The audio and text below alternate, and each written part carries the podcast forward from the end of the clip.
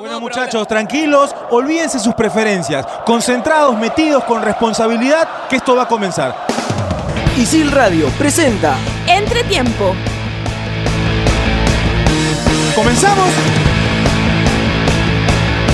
Hola, hola, ¿qué tal? Bienvenidos a Entretiempo, estamos iniciando su programa favorito hoy con muchos temas que vamos a desarrollar, muchos temas que vamos a poner sobre la mesa para que cada uno pueda dar su opinión y vamos a hablar de lo que es Alianza Lima, un equipo que no gana hace cuatro fechas y que su técnico habló fuerte en conferencia de prensa y se refirió con respecto a su futuro. Hay una declaración por parte de Pablo Bengochea fuerte, sobre todo sabiendo lo que está realizando ahora el cuadro blanquiazul. Vamos a, más adelante hablar del tema porque también del compadre universitario de deportes vamos a hablar hoy en el programa universitario está ganando, está saliendo de esa incómoda posición que es la zona del descenso y por ahí los resultados le permite y es una pregunta que vamos a plantearnos hoy en el programa, si los resultados le permite a Universitario pensar en lo que puede ser el torneo clausura, sabiendo que está a seis puntos del líder que es Melgar. Vamos a hablar con respecto a la selección peruana porque se confirmó que el segundo amistoso del mes de noviembre, el primero va a ser ante Ecuador en el Estadio Nacional, se va a realizar en la UNSA, en Arequipa, en el Estadio de Melgar. ¿Qué gana la selección peruana jugando un amistoso en Arequipa? ¿Qué nombres pueden aparecer en la lista de Ricardo Gareca? Voy a presentar a cada uno de mis compañeros para ya iniciar el programa y voy a presentar a Mabe. Mabe, ¿qué tal? ¿Cómo estás? Bienvenida. Hola chicos, ¿qué tal? Una semana más de entretiempo, eh, una semana llena de fútbol porque hubo fecha el fin de semana, hay fecha mitad de semana y se viene también el cierre de la semana con mucho fútbol. Eh, importante lo que mencionabas, Pablo, sobre Bengochea o los compadres, este, Alianza pasando por una mala racha y la U pasando por una buena racha que le permite estar un poco más tranquilo con respecto al acumulado y a, y a la baja, ¿no?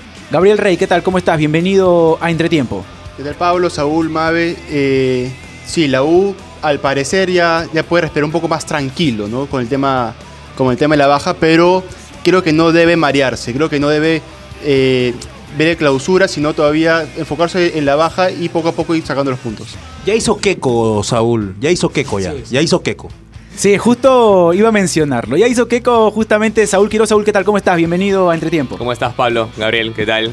Mabe, ¿qué tal, chicos? Eh, un, saludo, un saludo cordial para todos. Y ya que se quejó, un saludo también para Jesús Arias, para el profesor Martínez, para, para la productora, Mafe, para, la productora y para todos los chicos también de, de en todas las canchas. Eh, es verdad, eh, pasan por momentos distintos Alianza Lima y Universitario de Deportes, uno por una buena racha, el otro peleándose entre hinchas, jugadores y, el mismo, el mismo deteno con unas declaraciones bastante fuertes, mm, con cierta ironía a la hora, a la hora de decirlo, pero será, será mejor escucharlo para poder comentarlo. La gente por ahí todavía no lo escuchó, así que tú, tú mismo eres, Palo, manda... Tú. Sí, Vamos a iniciar ya con el programa, vamos a poner el primer tema que va a ser lo que ha dicho el día de hoy Pablo Bengochea. Mi nombre es Pablo Caña, somos estudiantes de la carrera de periodismo deportivo y nos pueden escuchar en Spotify como Radio Isil entre tiempo. Estuvimos en el estadio Alejandro Villanueva, así que vamos a escuchar las declaraciones del profesor Pablo Bengochea con respecto a la situación de Alianza Lima. El club no puede tener en mente tener solo un entrenador. Siempre tiene que tener varias opciones. Lo que está claro es que mi contrato termina en diciembre y el, club tiene que estar trabajando lo que va a pasar en enero. Pero eso se trabaja a nivel de técnicos, a nivel de futbolistas, siempre hay varias opciones. Es totalmente lógico en fútbol. Lo que no es lógico en fútbol es mentir. Y el club a mí jamás me miente, ni yo le miento al club. Tenemos las cosas muy claras en nuestra relación. No tenemos ningún tipo de problema. Estoy muy agradecido cómo el club me trata desde que yo llegué allá por noviembre de 2016 que se planificó lo que iba a empezar en enero de 2017. Estamos muy a gusto, más allá de ganar o perder, porque lo único que está en duda acá es el resultado. La forma de ser, no hay ninguna duda, la forma de trabajar, no hay ninguna duda, la forma de ser profesional, no hay ninguna duda, Solo no sabemos en qué, posición vamos a quedar en diciembre. lo único que está en duda. Ahí estaban las declaraciones de Pablo Bengochea con respecto a la situación que está atravesando Alianza Lima. No gana hace cuatro partidos el cuadro blanqueazul. Pierde ante Comerciantes Unidos, un equipo que está en el último lugar de la tabla del acumulado y que lo más seguro esté jugando segunda división en la próxima temporada. Termina perdiendo con Deportivo Municipal en el Estadio Nacional, empata con Sport Boys y ante un rival directo como Melgar termina también cayendo derrotado el cuadro blanqueazul. Lo que menciona Pablo Bengochea, hay que mencionar lo que, lo que manifiesta el técnico blanqueazul. Ya le comuniqué al club que vaya buscando entrenador. Está en su derecho de hacerlo en este momento. Cualquiera que sea el resultado a fin de año se va a conversar. Es lo que menciona Pablo Bengochea. Si tenemos que hablar de lo que está realizando Pablo Bengochea como director técnico con el cuadro blanqueazul, el desenvolvimiento que está teniendo su equipo. ¿Alianza está para jugar mejor? El desenvolvimiento no es bueno. Eh, bueno, y, y, para eso también están los gustos, ¿no? Porque hay gente resultadista, bueno, yo juego a lo que sea, lo importante es que al final meto un gol, eh, me cuido del arco y gracias, con mucha suerte, tienen a Boya Leao Butrón, que ha salvado muchísimos partidos. Es más, el campeonato del año pasado es por Leao Butrón, definitivamente. Eso, eso te iba a decir, porque mucha gente aliancista el año pasado no estaba conforme con el desenvolvimiento del equipo pero finalmente terminó sacando los resultados, ¿no? Y Bengochea, a mí, Porque, a mi parecer, juega por, así, ¿no? Es que, es que, ¿sabes qué pasa? Que después de tantos años de sequía, ya no importaba el cómo. Lo que, lo que el hincha quería era ganar para salir campeón. Ahora, de todas maneras. Ahora, ahora, ahora había... ya siendo campeón, o sea, habiendo sido campeón el año pasado, creo que ya importa más un poco el, el cómo juega al, al resultado. El, el, hincha era consciente. Ah, ahora importa si... cómo. Claro, es que la presión ya es menor. Perdóname, Pablo. Sí, lo que, vale. lo que trataba de decir era que el hincha era consciente de que Alianza Lima no estaba jugando bien, pero que lo importante era el resultado, porque Alianza desde el 2006 que no campeonaba y Correcto. necesitaba un título. Necesitaba un título para que esté tranquilo y para que a partir de ahí, de repente, por lo que se le permite, una Copa Libertadores donde pueda ir a tener unas buenas presentaciones, que es lo que buscan por ahí algunos equipos. Y ahora Pablo Bingochea intenta jugar de alguna forma eh, con los jugadores que no son, no son los correctos, ¿no? Está, está Cachito Ramírez, está Reinaldo Cruzado, dos jugadores que tienen esa facilidad para la mantener la pelota, cubrirla bien, saberla cuidar. El mismo eh, Neca, y, ¿no? y, luego, y luego darte, dártela bien. Y hay como que una sensación de que Pablo Bingochea, Bingochea intenta hacerlo jugar de, de otra manera eh, donde ellos no se sienten cómodos y donde tantas veces se le, ha, visto perder balones que ellos normalmente no perderían. Porque, o sea, tan mal no están jugando, en tan mal momento no están Ramírez y, y Cruzado como para perder tantos balones. Pero Alianza Lima se ve mucha pérdida de balón en el medio campo. Ahora, tiene que ver el tema de cómo juega Alianza Lima con respecto a la idea que pueda tener un técnico. Pablo Bengochea, de repente, uno analizando las características de los futbolistas de Alianza, se encuentra, como tú lo mencionas, Saúl, Neca Vilches, Cachito, Rinaldo Cruzado, el mismo Tomás Costa, Maximiliano Lemos, que tienen una buena técnica para el pase y que de esa manera al cuadro blanqueazul le puede hacer jugar de una mejor manera bueno. estos futbolistas. Pero se encuentra con un técnico que prioriza otra manera de jugar, que busca ser un equipo más directo, un equipo más práctico y que de esa manera se acerque a un resultado favorable. El tema es que no lo ejecutan de la mejor manera y Alianza, si no es por Leao Butrón, no termina sacando partidos adelante. Sí, estoy, estoy de acuerdo contigo, pero ojo que Pablo Bengochea está en alianzas del año pasado. Sí. No es que, no es que la, ella, él haya llegado con los jugadores ya puestos. Él tuvo todo el, el, proceso completo como para poder elegir los jugadores que se amoldaran a la idea que él quería plantear. Eh, la idea que, que, tú planteas que es un juego más vertical, un juego con pocos toques, que no es, eh, a ver, si hablamos de cómo juega Alianza en general, eh, por su historia es un, es un, juego un poco más vistoso, de repente de toques. Pablo Engochea no juega así.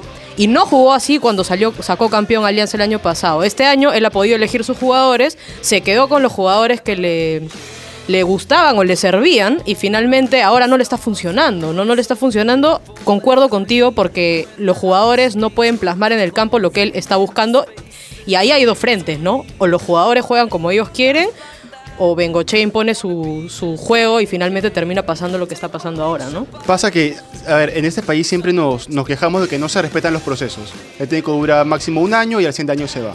Este año sí es un proceso largo renovó, renovó Bengochea por un año más. El tema está que, a ver, al fin del año pasado los jugadores, mal que bien, algo entendían de lo que quería Gareca, pero lo que quería Bengochea.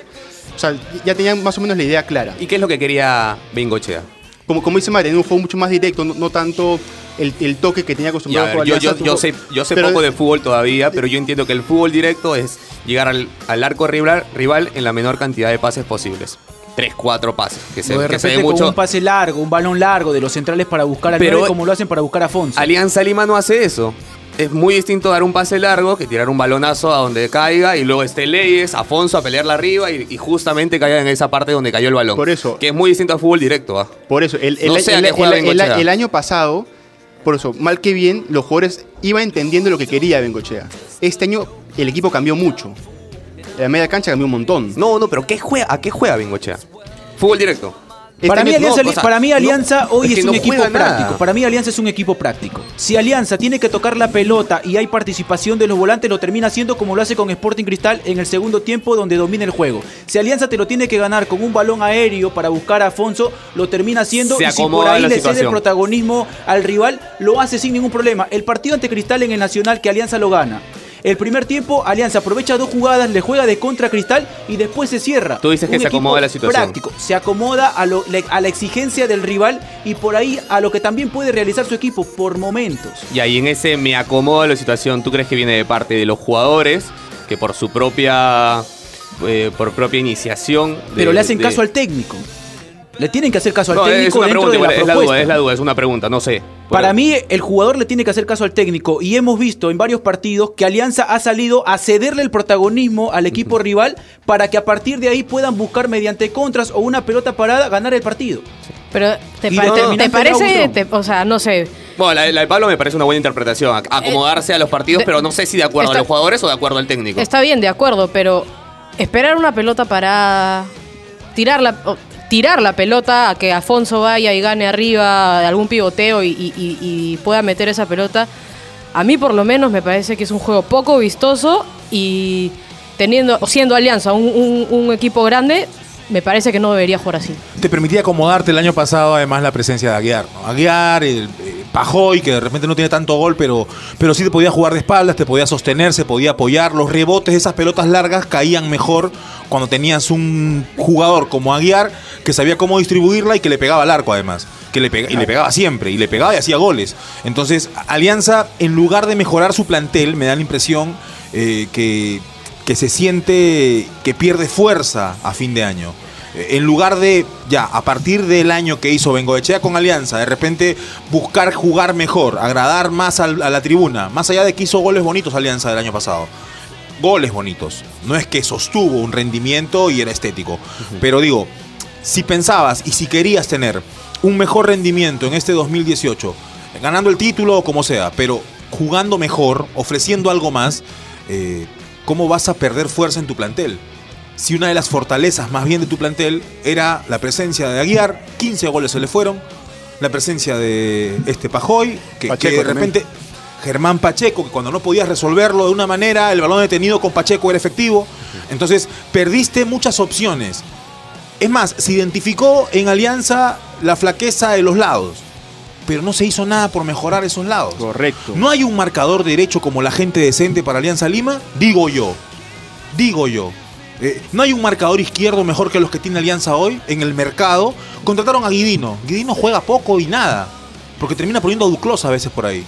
Este, y entonces, que también es responsabilidad de Bengoechea, porque el que se pelea con Aguiar es Bengoechea. Y el que le dice que no va a volver es Bengoechea. Tampoco es que Aguiar sea Beckham. Pero para el fútbol peruano había dado resultado. Entonces, ¿qué era mejor? ¿Mantener un futbolista que, que te iba a dar resultado? ¿O apostar por cambiar, intentar jugar de otra manera, que tampoco se logró, y que tuvo que volver a lo mismo que hizo el año pasado, pero ya sin los mismos resultados? Porque Leao sigue siendo San Leao, porque sigue salvando Alianza, Sí. pero Alianza no defiende tan bien como defendía el año pasado. Digo, es mi opinión. Ahora, ¿eso depende de Bengoechea o de los jugadores? Por eso, por eso preguntaba hace, no sé, hace, hace dos programas, ¿hasta cuándo le va a durar esta, esta suerte y, y esta, este, gracias a Dios que tiene Alianza Lima de tener a Leao Butrón en, en el campo? No sé, dos años más y Leao Butrón ahí nomás, ¿no? Por edad, no por rendimiento, no por rendimiento. Hasta ahí nomás. Y luego Alianza Lima tenía razón lo que dice Jesús el tanque Arias. Se debilitaron mucho más en los laterales que en, en el medio campo y en, y en la delantera, ¿no? Porque pasamos de Cosío eh, A Guidino. a Guidino. Sí. No, y por más- el sector derecho por ahí llega Roberto Villamarín. Pero sale a guiar, que es un futbolista determinante, como lo mencionaba el tanque, y Bengochea trae a dos futbolistas que le pueden dar sentido y le pueden dar una mejor vinculación de pelota Alianza por las características de Tomás Costa y de Maximiliano Lemos. Pero nos hemos dado cuenta de que esos futbolistas no se prestaban para esa manera de jugar y sobre todo porque Bengochea hoy prioriza otra manera. Entonces, traigo futbolistas que me pueden dar una manera de jugar de repente con una mejor vinculación, pero mi exigencia es otra. Entonces, ahí hablamos de una mala contratación por parte de Alianza Lima, por una mala contratación de Pablo Bengochea. Aguiar es más que Lemos y, y Tomás Costa. Muchísimo más, ¿no? Él es más Sí, que los dos. ¿ah? es- es muy determinante, Es- encima muy en rendimiento, encima en goles. Entonces, Aparte el mensaje que te tiraba Aguiar además de jugar. Porque Aguiar se paraba delante del árbitro, porque Aguiar te agarraba la pelota, porque cuando había que hacer una cuando había una situación difícil, el tipo agarraba y asumía. Entonces, ese asumir también te tira un mensaje para afuera. Con la gente también te ayuda el tener un futbolista de esas características. Entonces, eh, pasa, también, pasa también por la conformación. Para mí, lo de Alianza pasa por conformación del plantel, que no fue buena a inicio de año, porque se pensó de repente y, y me siguen. Y a mí, cuando me dicen, lo que pasa es que el presupuesto no es tan alto. Así pues, seguro aquel Loba gana 50 mil dólares mensuales. De repente Newman gana, ¿no? 45 mil dólares mensuales, no sé. Digo, te pongo dos ejemplos. Echemaite de repente vino por 30 mil dólares, no lo sé. Este, no sé si tenga Sport Rosario, no sé si tenga Huancayo, no sé si tenga San Martín más plata que Alianza para contratar un delantero, un 9 de arranque. No esperar hasta mitad de campeonato para contratar a, a Afonso. Que tampoco es que sea. O sea, entró, hizo sus goles y, y te siguen esperando. Entonces, eh, me parece que hay una mala conformación y que se escuda mucho en el tema del- de la deuda, que la estás pagando y todo lo demás. Pero tiene Alianza cómo hacer un plantel y cómo afrontar un campeonato. Eh, y tenía ya el trabajo de un año, ¿no? O sea, si, si hablamos de procesos, quien tira abajo el proceso es el mismo Alianza, con las contrataciones que hace y dejando ir a los jugadores que dejó ir, digo. Pablo, una cortita nomás. Sí. Eh, si no vas a invertir en este tipo de jugadores, en este tipo de jugadores que valen un montón y que supuestamente son para Alianza Lima, invierte la en las reserva, divisiones ¿no? menores, Claro. en las reservas y que te salga un jugador. ¿Hace cuánto que no vemos un Carrillo, un Reina? Gonzalo Sánchez. ¿Hace cuánto que no vemos un jugador de esas Gonzalo características? Sánchez, que Gonzalo Sánchez No, es no, no Jordi lo- no lo Reina. Carrillo, No, no, no, no, Manco, no. Waldir. No, pero a ver, si Jefferson Farfán, no si- es. Si, si tenías a Leyes, Ah, bueno. te- podías mirar a Gonzalo Sánchez Ah, sí, lo a- puedo. an- antes de. Tú de puedes jugar, fuera. tú puedes jugar. Estoy seguro. De todas maneras. Pero digo, en las divisiones menores de la Alianza Lima no hay un marcador derecho. Digo, no sé, no entiendo. Es algo que no me puedo explicar hasta ahora. Pero es lo mismo que ocurre y hablábamos hace un par de programas también que no puede ser que no haya un delantero en Perú. Usted- buscamos a Ruiz Díaz, volteamos y no hay nadie. O sea, las divisiones menores no están funcionando en ningún equipo al parecer, porque volteo veo un, un- a, a buscar un 9 y, y no encuentro, ¿no? Sí, nos tenemos que ir a una pausa y vamos a regresar para seguir hablando del tema de Alianza Lima, de Universitario y de la selección peruana. Nos vamos a una pausa y regresamos con Entretiempo.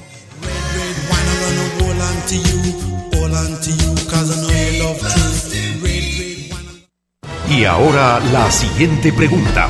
¿Qué significa bizarro? A. Raro. B. Sucio. C. Valiente. Si respondiste A. Celebra porque te has equivocado. Bizarro significa valiente. El que aprende de sus errores no se equivoca. Estudia en ISIL y aprende haciendo.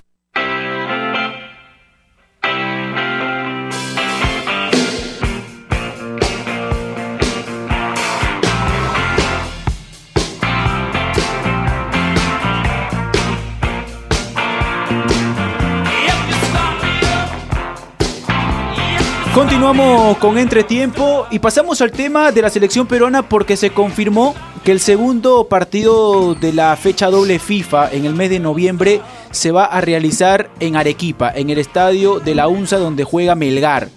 El partido va a ser ante Costa Rica, va a ser el 20 de noviembre, el 15 se va a jugar ante Ecuador en el Estadio Nacional. ¿Qué va a buscar Ricardo Gareca llevando a la selección a jugar en Arequipa en altura? Ya lo hizo, ya lo hizo, ya llevó a la selección peruana a jugar un amistoso ante Jamaica, si no me equivoco, en Arequipa, que lo termina ganando la selección peruana. También hay un partido en Trujillo que lo gana Perú ante Paraguay 1 a 0 con gol de, de Paolo Guerrero. Pero ¿qué va a buscar ahora?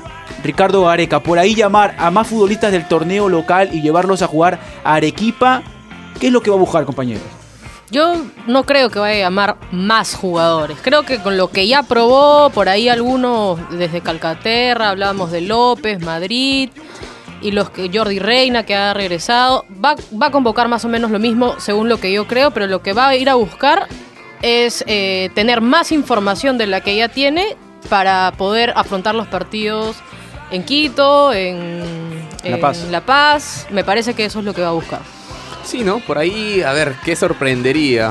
Mm, no, no, no hay uno en el torneo nacional que te diga, uy, este podría ser convocado en esta en estos nuevos partidos amistosos. En Yo el creo extranjero que- tampoco vemos a ninguno. Ya probamos del- a Callens. Del torneo local yo veo a Christopher González siendo una alternativa para ser Ah, considerado sí, por sí. parte del técnico. Hablábamos justo fuera del aire con Saúl que Christopher González se ha ganado a pulso eh, su posible convocatoria. No solo porque, porque está jugando bien, sino por la polifuncionalidad que, Sí. que busca Gareca en un jugador que juegue en esa posición. ¿no? Eh, Christopher González es un jugador que puede jugar atrás del punta, que puede jugar por cualquiera de las dos bandas y que además eh, juega con las dos piernas. ¿no? O sea, Tiene una puede- muy buena pegada de lejos también, Sí, Christopher González. Creería que. Ahora, Joaquín. Rey no tendría también eh, una oportunidad. Yo no, yo no lo veo a Yoshinho Rey con la selección peruana. Yo no lo tampoco. Está, está Tiene que bien. sostener una regularidad. Me parece que lo de Yoashinho ya lo he visto antes. Ya lo he visto a Yoashinho teniendo seis partidos buenos y después desapareciendo. Para mí tiene que sostener ese rendimiento para que pueda ser considerado con la selección peruana. De Melgar hay otro futbolista que a mí me agrada y que para mí podría tener la chance de estar Ya sé quién es. en la Ya convocatoria. A ver, a ver, suelta tu. El hermano de uno que está en Alianza Lima. No, no, no, no. No, ¿No? no, no. un no. delantero. No, no, no, un volante mixto. Un volante mixto. Ha probado ¿Joel con Sergio? Peña, ha, ha probado con. Sergio Peña, lo ha llamado a Calcaterra por segunda vez. Para mí Alexis Arias, futbolista Ah, de Melgar, Ah, podría tener la oportunidad de ser considerado. Es un jugador que viene haciendo buenas campañas en los últimos años, ¿no? Desde Reynoso Desde- viene siendo sí, sí, sí. protagonista. Ahora, ya fue considerado por Gareca en una convocatoria, fue de emergencia, si bien es cierto, para afrontar el partido con Uruguay en el centenario, pero ya está en la mira de Ricardo Gareca y para mí lo termina haciendo muy bien. Lo termina haciendo muy bien como volante mixto. Ha probado con Sergio Peña, también lo ha probado por ahí a Horacio Calcaterra. No sería una mala idea, sobre todo que el partido va a ser en Arequipa, probar a Alexis Arias. Saúl quiere que llamen al pato. Pero Al no Pato a Álvarez, sino Arce, creo. Al Pato Arce, Arce. Arce. Eh, ¿No lo tienes? no, todavía no. ¿Por qué? Eh, Tiene pienso- recorrido, porque, porque, a ver, acá hablan mucho del cosito ese que le ponen. De la medición de los recorridos y de la medición de los pases y todo lo demás. Debe ser el que más ¿Y corre lo- y lo Melgar. han medido? Y deben haberlo. Sí, se ha hecho. Todos los equipos miden. Bueno, sí, sí. de los 16, 13 No o pero, 14 lo miden. no, pero lo sabemos. O sea, por ahí da la sensación de que puede correr mucho, pero. La selección, la selección tiene información de todos los equipos. Ah, ¿de acuerdo. O sea, hay- y- hay y que- entonces sigue de cerca el recorrido de todos los futbolistas y, y las estadísticas y los números. Y me parece que el Pato Arce tiene muy buenos números ¿ah? A tomar en cuenta. Veremos. Pu- puede Ahora, ser, pero- ¿no? Pero el, el Pato Arce viene jugando bien hace ya bastante tiempo. Y según lo que, lo que puedo leer, es que si ya no lo convocó Gareca, no es que lo vaya a convocar porque estamos jugando en altura. El partido que le ganamos a Ecuador en Quito, jugamos con la misma alineación que jugamos acá, allá y en donde sea, ¿no? Entonces, no porque juguemos en altura, me parece que Gareca va a tomar a jugadores de altura para, para probarlos. Hoy si hay, un, si hay un futbolista que le puede hacer la competencia a Horacio Calcaterra para estar en la selección, es Alexis Arias, en esa posición. Puede ser, Pero pero, Gareca atrás, ya ¿ah? decidió por Son Calcaterra. distintos. Alexis Arias es volante mixto y puede jugar también de seis. Mira, Pero ¿y puede- por qué no lo convocó menos antes? Más, más defensivo y Calcaterra es un poquito más ofensivo. ¿Puede ser así? Yo Hoy lo veo Arias así. está jugando más ofensivo con Melgar. Y Pero- con Reynoso jugaba por ahí más de seis. Ahora, Pablo, ya. pero ¿por qué no lo convoca antes? Pasa que se puede, mira, mira, Mae, Mae, se puede hablar de muchos, pero Ya lo convocó ¿cómo lo antes. vemos en la Lo O sea, selección? digo, ahora en, en esta después en postmundial, Calcaterra ha tenido su convocatoria. Las dos veces que hemos jugado ha sido convocado. Pablo, pero, Pablo, pero ¿cómo lo vemos en el 11 de Gareca? O sea, nosotros podemos hablar de Arce, Arias, eh, no sé, a- a- X. Pero ¿cómo lo vemos en ese 11? Porque ya, listo, la llamamos. ¿Y luego qué? Que, Ahora, se- que- yo que voy también como a- Siucho, que yo voy vuelva a- como Calcaterra. que- Ahora, yo lo llevo mucho el tema de Alexis Arias por el tema de que Ricardo Gareca ha probado a Sergio Peña en esa posición. No a Horacio funcionó. Calcaterra lo ha llamado dos veces, pero no le ha dado la oportunidad que se pueda desempeñar netamente como volante mixto. Por ahí ha tenido 15 minutos. Y de lo que está buscando es encontrar alguien que se acerque a las características de YouTube y que pueda tener esa responsabilidad y que pueda darle sentido al juego de Perú. Yo- Puede ser una alternativa. Está Creo bueno. que lo del Pato Arce lo termina matando de que va por el sector derecho y por ahí tienes a Carrillo y tienes a Polo que te terminan haciendo bien el recorrido y que hoy hemos visto una evolución. Creo que eso lo termina matando al Pato Arce. No Con- niego. Con- Dale, dale. Digo, con respecto a Arias, como tú bien dices, no Calcaterra no ha tenido 90 minutos para pararse al costado del volante Del seis. Del 6, ¿no? Del 6 para hacer el volante de salida. Ha tenido 15 minutos en un partido, tuvo 5 minutos en otro partido y no nos deja eh, tener una idea clara de qué puede dar, ¿no? Entonces Sí. yo creo que lo va a volver a convocar y ojalá lo haga jugar. El 15, el partido ante Ecuador en el Estadio Nacional. Y el 20, el partido en Arequipa ante Costa Rica por parte de la selección peruana. Tenemos información con respecto al Mundial Sub-17 que se va a realizar en nuestro país, Gabriel. Eh, sí, se confirmó la, la sede ahora sí, 100%. Eh, Sajoraquí, en el Perú. Y hay cuatro, cuatro sedes confirmadas. Está Lima, Piura, Trujillo y Tacna en el Estadio Nacional, el Miguel Grau de Piura, el Mansiche y Jorge Basadre. Ahora, también se están barajando tres, este, tres sedes más. Se habla de Iquitos, de Chiclayo y de Moquegua. Ahí me encantaría llevar este, un mundial a Moquegua. A Moquegua. El estadio es lindo. Sí, ¿no? Le faltan Sí, dos sí. tribunas, igual. No, pero igual va a entrar plata para, para reestructurar y remodelar los estadios. Quedaría que- bacán ese estadio. Sí. Quedaría muy bonito ese Como- estadio. yo lo veo más o menos como el Max Agustín. El Max Agustín también quedó bonito cuando lo. Cuando El lo mismo lo- Garcilaso el Cusco, ¿no? Sí, pero el tema de, de la altura es un poco más complicado. Por eso. No, no, no, lo digo por el tema del estadio. Ah, sí, claro. Tiene un buen campo, las tribunas. Es grande. se Sí, presta, Lo bueno que va a sí. traer dos cosas positivas, ¿no? Infraestructura. van a- van a- eh, eso, Y, van a mejorar y por ahí canchas. aparece. Alguien tiene que aparecer de esa sub-17, Sí. ¿no? Alguien tiene que aparecer. Sí, nos tenemos que ir, hemos llegado a la parte final del programa, nos estamos reencontrando la próxima semana para seguir hablando del torneo local y también de la selección peruana. Chau, chau. Isil Radio presentó Entretiempo.